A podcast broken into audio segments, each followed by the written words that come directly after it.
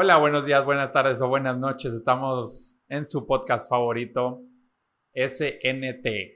Hoy hablaremos sobre la relación del deporte y a tu negocio. Mi nombre es...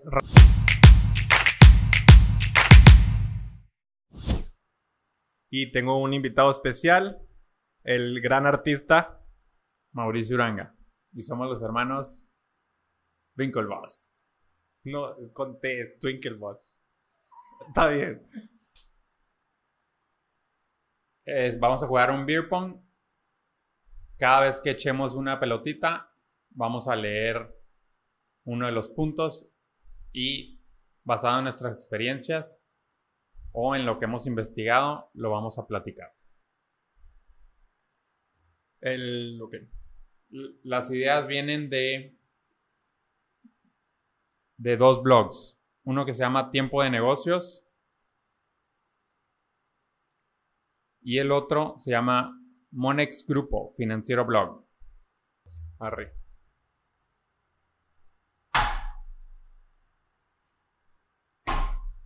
Punto número uno. Cultura de equipo. Si de pequeño has jugado algún deporte de grupo, tu entrenador en algún momento te habrá enseñado que necesitas a tu compañero para, para ganar un partido. Sí, este incluso en el deporte que practicábamos, que es la natación, también aplicaba. Yo me acuerdo que una vez quería pasar a los nacionales en Estados Unidos y individualmente no pude pasar, pero nuestro relevo calificó. Entonces ahí me di cuenta que incluso para mis pruebas individuales tenía beneficio trabajar en equipo, saber coordinarte con el relevo, que en el relevo son cuatro personas nadando una a la vez. Entonces, ese relevo calificó y pude nadar en el nacional mis pruebas individuales. No nomás eso, también me di cuenta que una de las diferencias de los deportes en Estados Unidos y aquí en México es que aquí generalmente, bueno, por lo menos en natación, cuando estás nadando, hay, hay una persona gritándote, animándote, a lo mejor menos. Pero en Estados Unidos casi siempre están 10 personas así, casi echándose a la alberca contigo, más el entrenador. Entonces ese también hace una gran diferencia.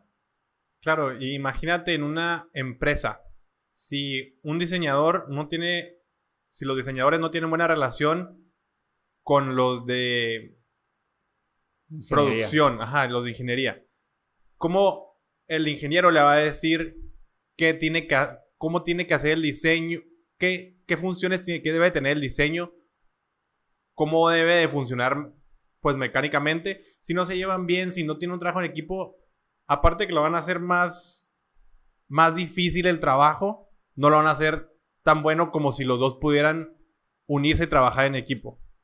En, nuestro, en nuestro caso, nosotros tenemos los videos, los hago yo. Tú tienes la página web. La otra persona, Miguel, tiene este, el, lleva las redes sociales, contesta. Otra persona ya nos está editando algunos videos.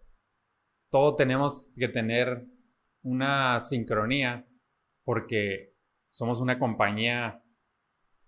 En el público somos una persona en realidad. O sea, el Skills and Talents.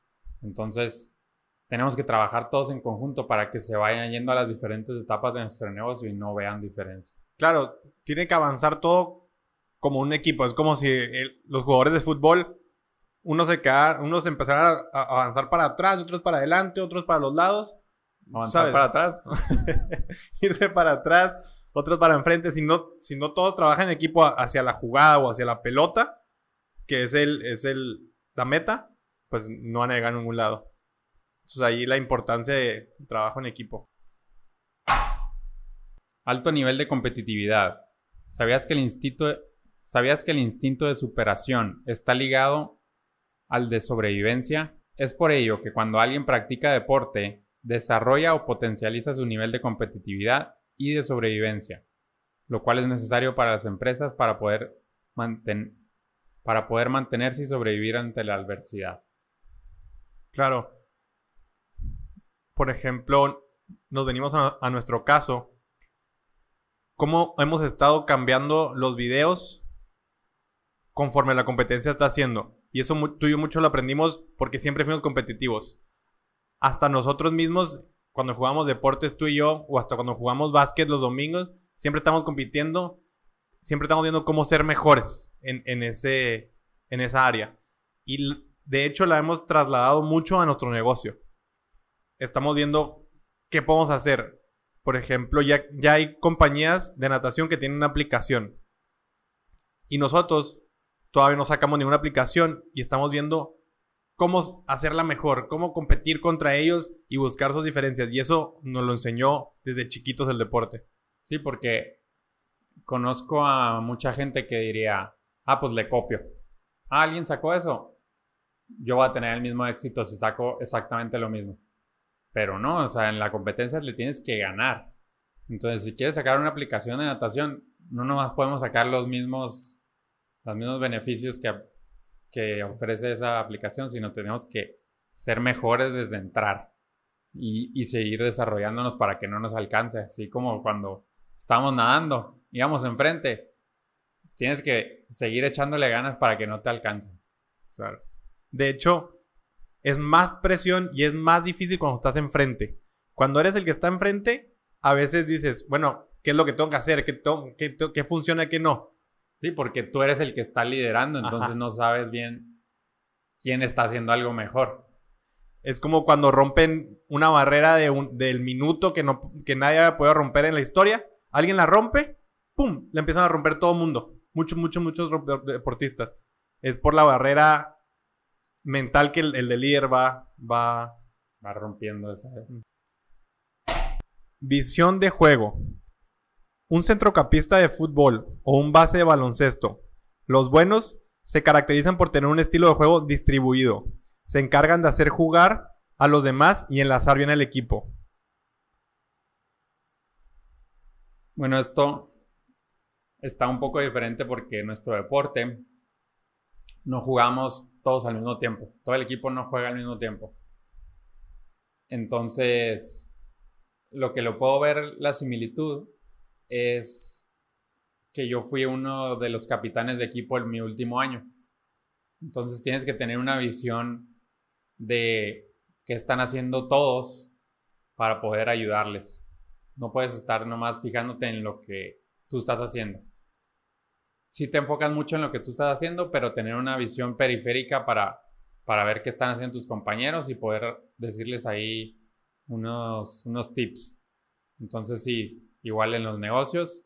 Si estoy enfocado en lo mío, pero también veo que publica Miguel, que cómo estás, que estás trabajando tú, aunque sea no todos los días, pero ahí estoy, estoy pendiente. Sí, claro. Y también, por ejemplo, no siempre van a existir este tipo de, de jugadores o de personas,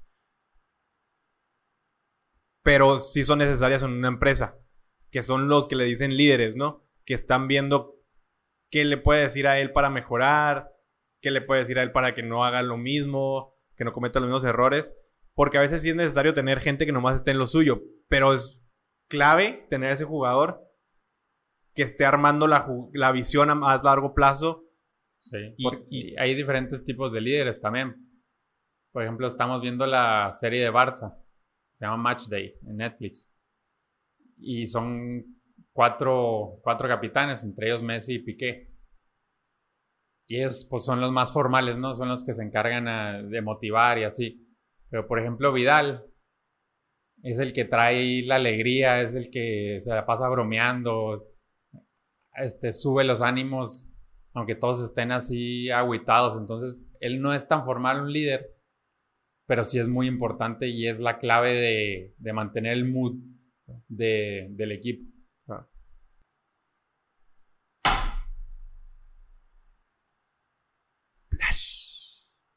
Elevado nivel de autosuperación. Cuando se gana en un deporte o a un oponente, hay una cuota de placer y está comprobado que es la autosuperación la que opera con mayor intensidad en el, en el principio psíquico. Es por esta razón que tener a líderes con esta cualidad es básico para alcanzar las metas empresariales a corto, mediano y largo plazo.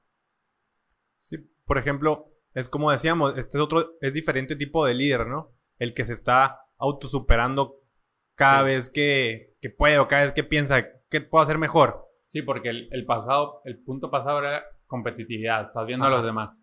Este es autosuperación. Ahí sí, cuando vas, cuando vas enfrente y tienes todas esas ganas de que seguir mejorando. Sí, y, también, por ejemplo, es, es la relación. En, el deporte, casi siempre quieres seguir mejorando para ganarle al que está enseguida de ti o, o, o al tiempo. Y en la empresa, ese tipo de personas también puede estar viendo qué, qué pueden hacer diferente. Qué, qué, o hasta ayudarles personalmente, ¿sabes? En la empresa. Eh, necesitan consejos o, hablar con alguien, autosuperarse en, en ciertas en ciertos, en ciertas áreas de trabajo. Sí, no necesariamente competitivo, sino que están enfocados en mejorar. Ellos siempre quieren mejorar. Y así también hemos estado también nosotros cuando, cuando vamos enfrente, por ejemplo, no tenemos mucha competencia en español en nuestro canal de natación, pero aún así seguimos queriendo mejorar, queriendo crecer.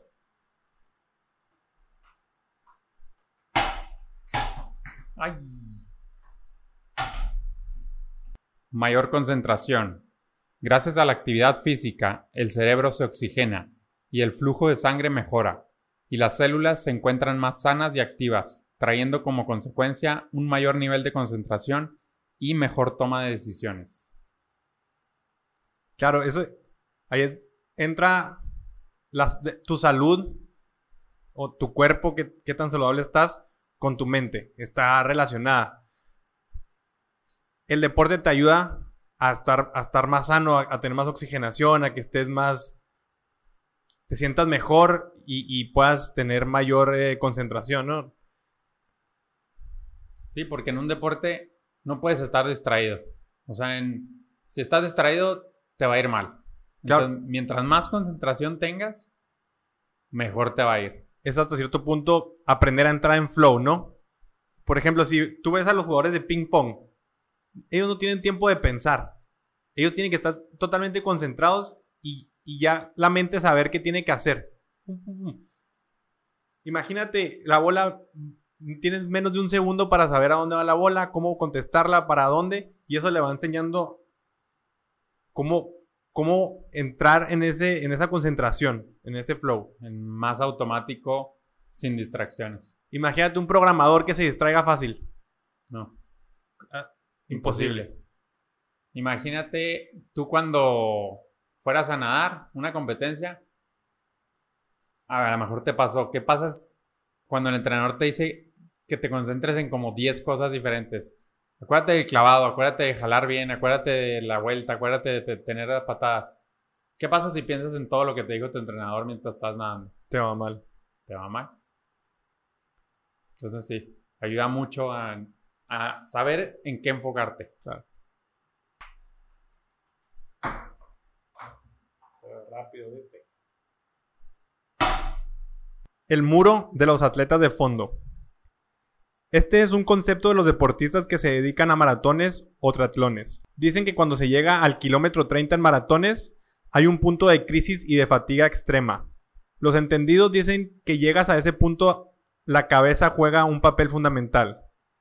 Si se pasa eso, si se llega a meta seguro, ¿cuántas empresas pasaron ese muro alcanzando el éxito? ¿Y cuántas se quedaron por el camino por no superar el muro? Hay momentos en el transcurso de un proyecto que pondrán a prueba tu nivel de compromiso. Totalmente. Esta pandemia es un muro. Muchos se van a dar por vencidos. Los que están emprendiendo dijeron, no, no sirvió. O, ya me destruyeron todo. o, cuántas empresas que se van a quedar, o sea, que, que ya estaban ahí, que ya estaban vendiendo todo y pum, dijeron, no, o sea, lo dejo y a lo seguro. O a esto, otra cosa.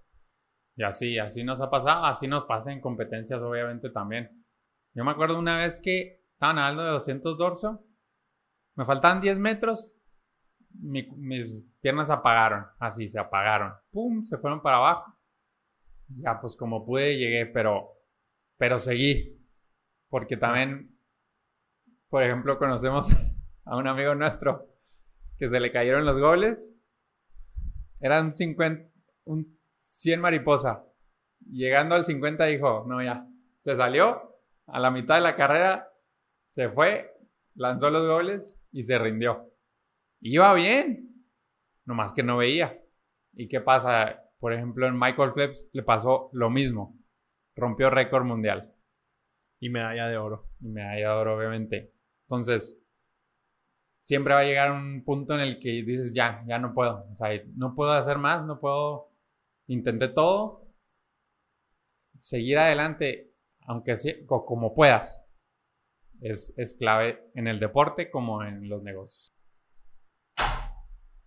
Mejor enfoque y planificación. El deporte modera el estrés y aumenta la capacidad cognitiva, es decir, el proceso de información, la percepción, memoria y resolución de problemas. ¿Y quién no querría entre sus colaboradores a una persona con todas esas capacidades?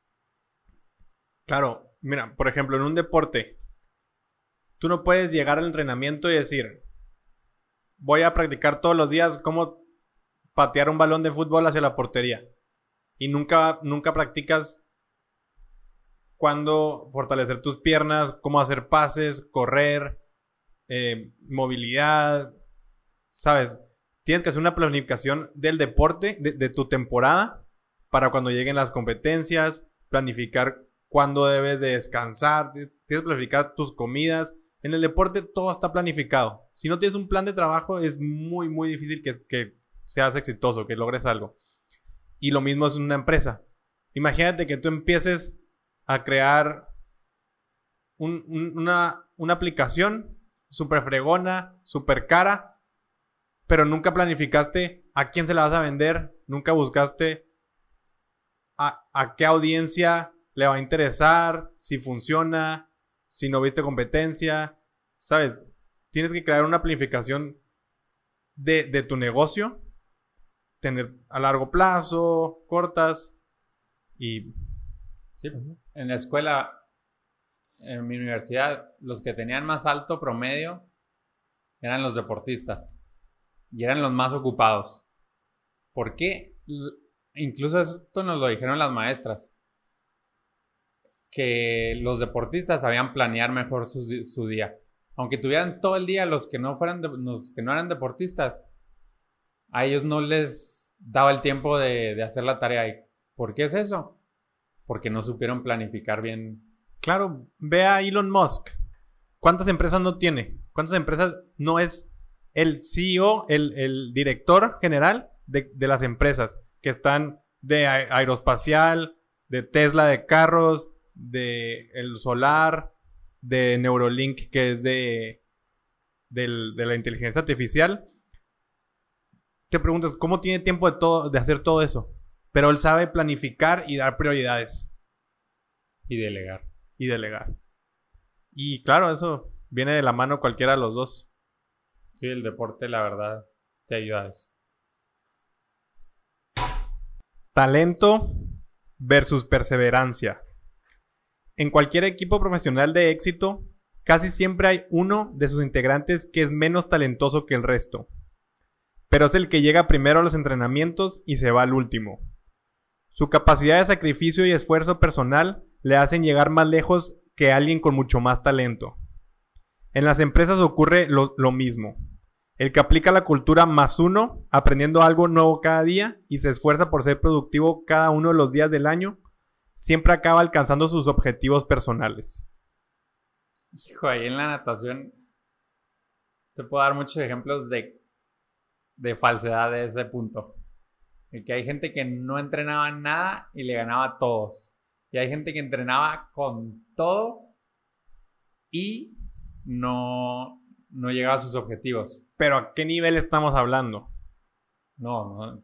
no te creas. Sí sucede, sucede también en los altos niveles. Sí, sí sucede en las Olimpiadas también. Pero, déjame te digo, que estoy pensando en uno que llegó a ser el, entrenador más exitoso que los otros que no trabajaron tanto. O sea, después de natación. Que no le fue tan bien la natación, le fue tan bien en, en, le fue como mejor entrenador. en, en, en la vida y en, como entrenador que los que no trabajaban tanto. Claro. Y eran más talento. Entonces, creo que ahí es donde te, donde te ayuda el deporte.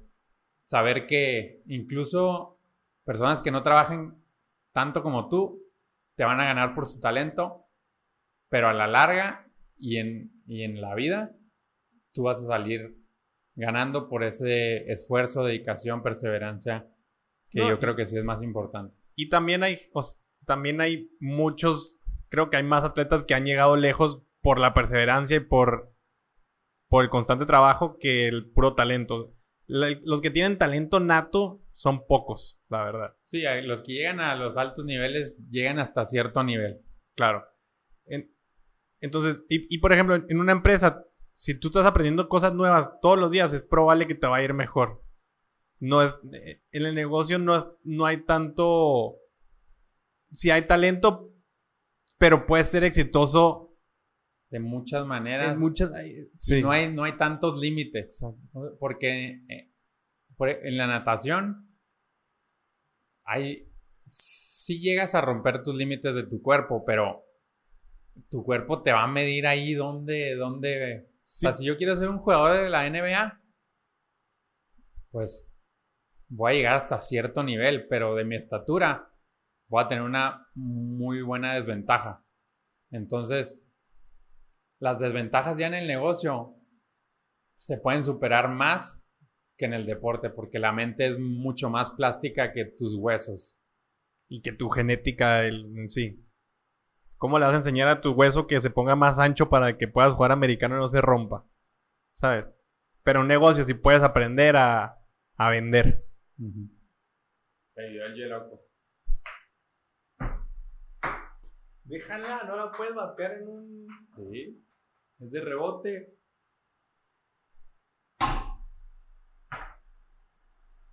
Creo que ya sabemos quién va a ganar esta partida. Integración. Muchos deportes han conseguido integrar personas con riesgo de exclusión social o unir jugadores con perfiles muy distintos. Un buen proyecto o una buena idea de negocio pueden provocar el mismo resultado. Unen personas radicalmente distintas bajo un objetivo común, una meta, que hace que se completen entre ellos. Ejemplo fácil. En tu equipo, ¿cuántos atletas internacionales había? Mm. ¿De cuántos países diferentes? Sí. 20 probablemente. 15, 20. ¿Crees que se hubieran juntado a una meta si no hubiera sido por eso? Si no fuera por la natación, que por el deporte. Jamás. Entonces, Con- también en mi equipo había muchos internacionales, no tantos, pero de diferentes, o sea, ni siquiera checábamos. Imagínate, diferentes religiones, diferente cultura, diferentes idiomas. Teníamos gente de África, teníamos de Suecia, de Brasil, de, de Asia, de Australia. Teníamos de todos los continentes. Y aún así, todos nos llevamos bien, todos formamos una comunidad porque teníamos ese objetivo, esa meta que era mejorar la natación. Y cómo nos unía unos a los otros para, para avanzar, para ser mejores. Y en el negocio, bueno, también nuestro negocio es de deportes, pero tenemos audiencia de todo el mundo, en realidad, y de todas las religiones. Cuando fuimos al campamento, algunos eran musulmanes, otros este, hindús, otros Niños, niños, sí, o sea, de todo, pero con un objetivo en común. Y trabajas en equipo porque tienes un objetivo en común.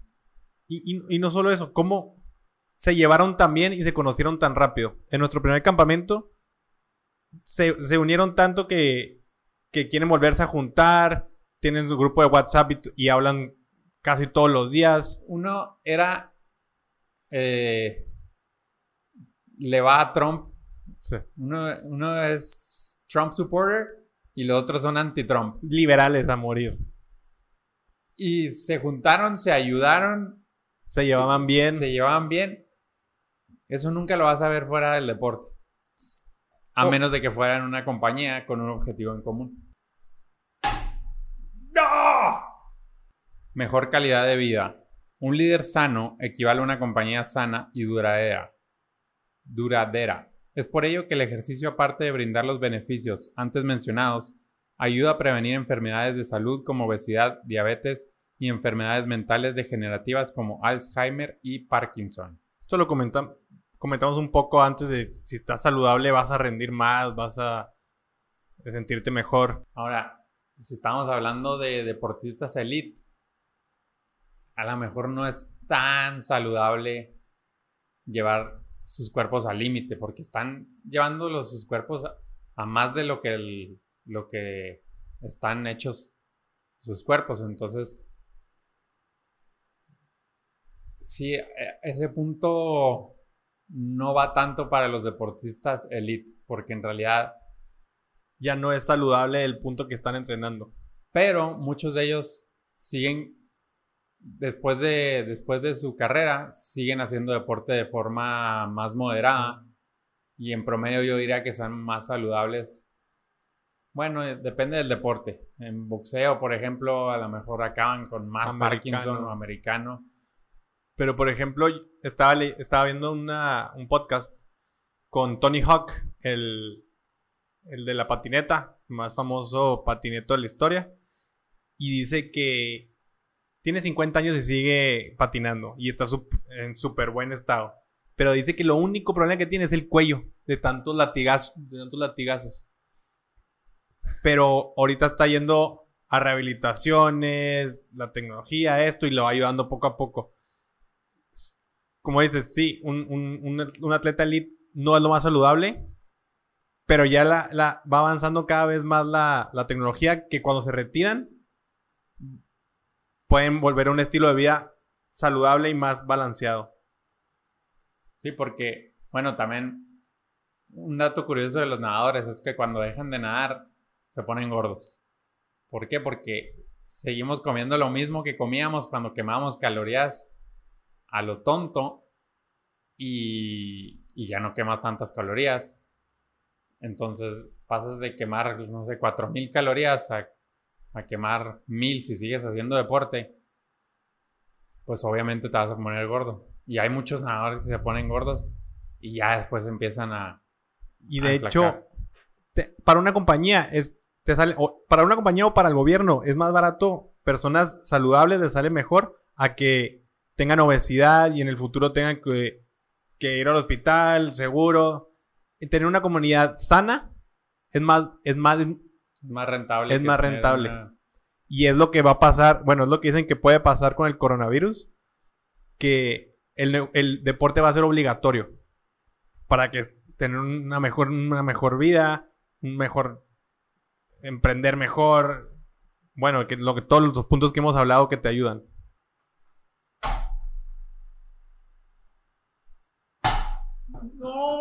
Como sabemos, el, el mejor país en el deporte es Estados Unidos.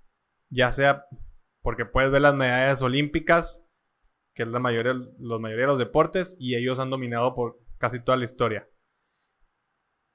Y es el país más poderoso económicamente, hablando de su Producto Interno Bruto, negocios, innovación, creatividad. ¿Tú crees que está relacionado a ese grado, a ese punto, el deporte con, el, con, la economía del país? Yo digo que es como el huevo y la gallina. ¿Qué fueron primero en, en, Estados Unidos? ¿Los deportistas o los emprendedores? Se me hace que salieron los dos a la misma vez. Pero crees que han tenido, por eso están tan altos los dos, porque se... Es que son de los mismos valores, entonces si les gusta competir, van a ser mejor, van a innovar más, todos los puntos que hemos dicho. Entonces, ya sea en negocios o en deportes, tienen ese carácter, esos valores de seguir adelante. Incluso no tienen que ser muchos. O sea, en realidad, si ves a toda la población de Estados Unidos, la mayoría no es así.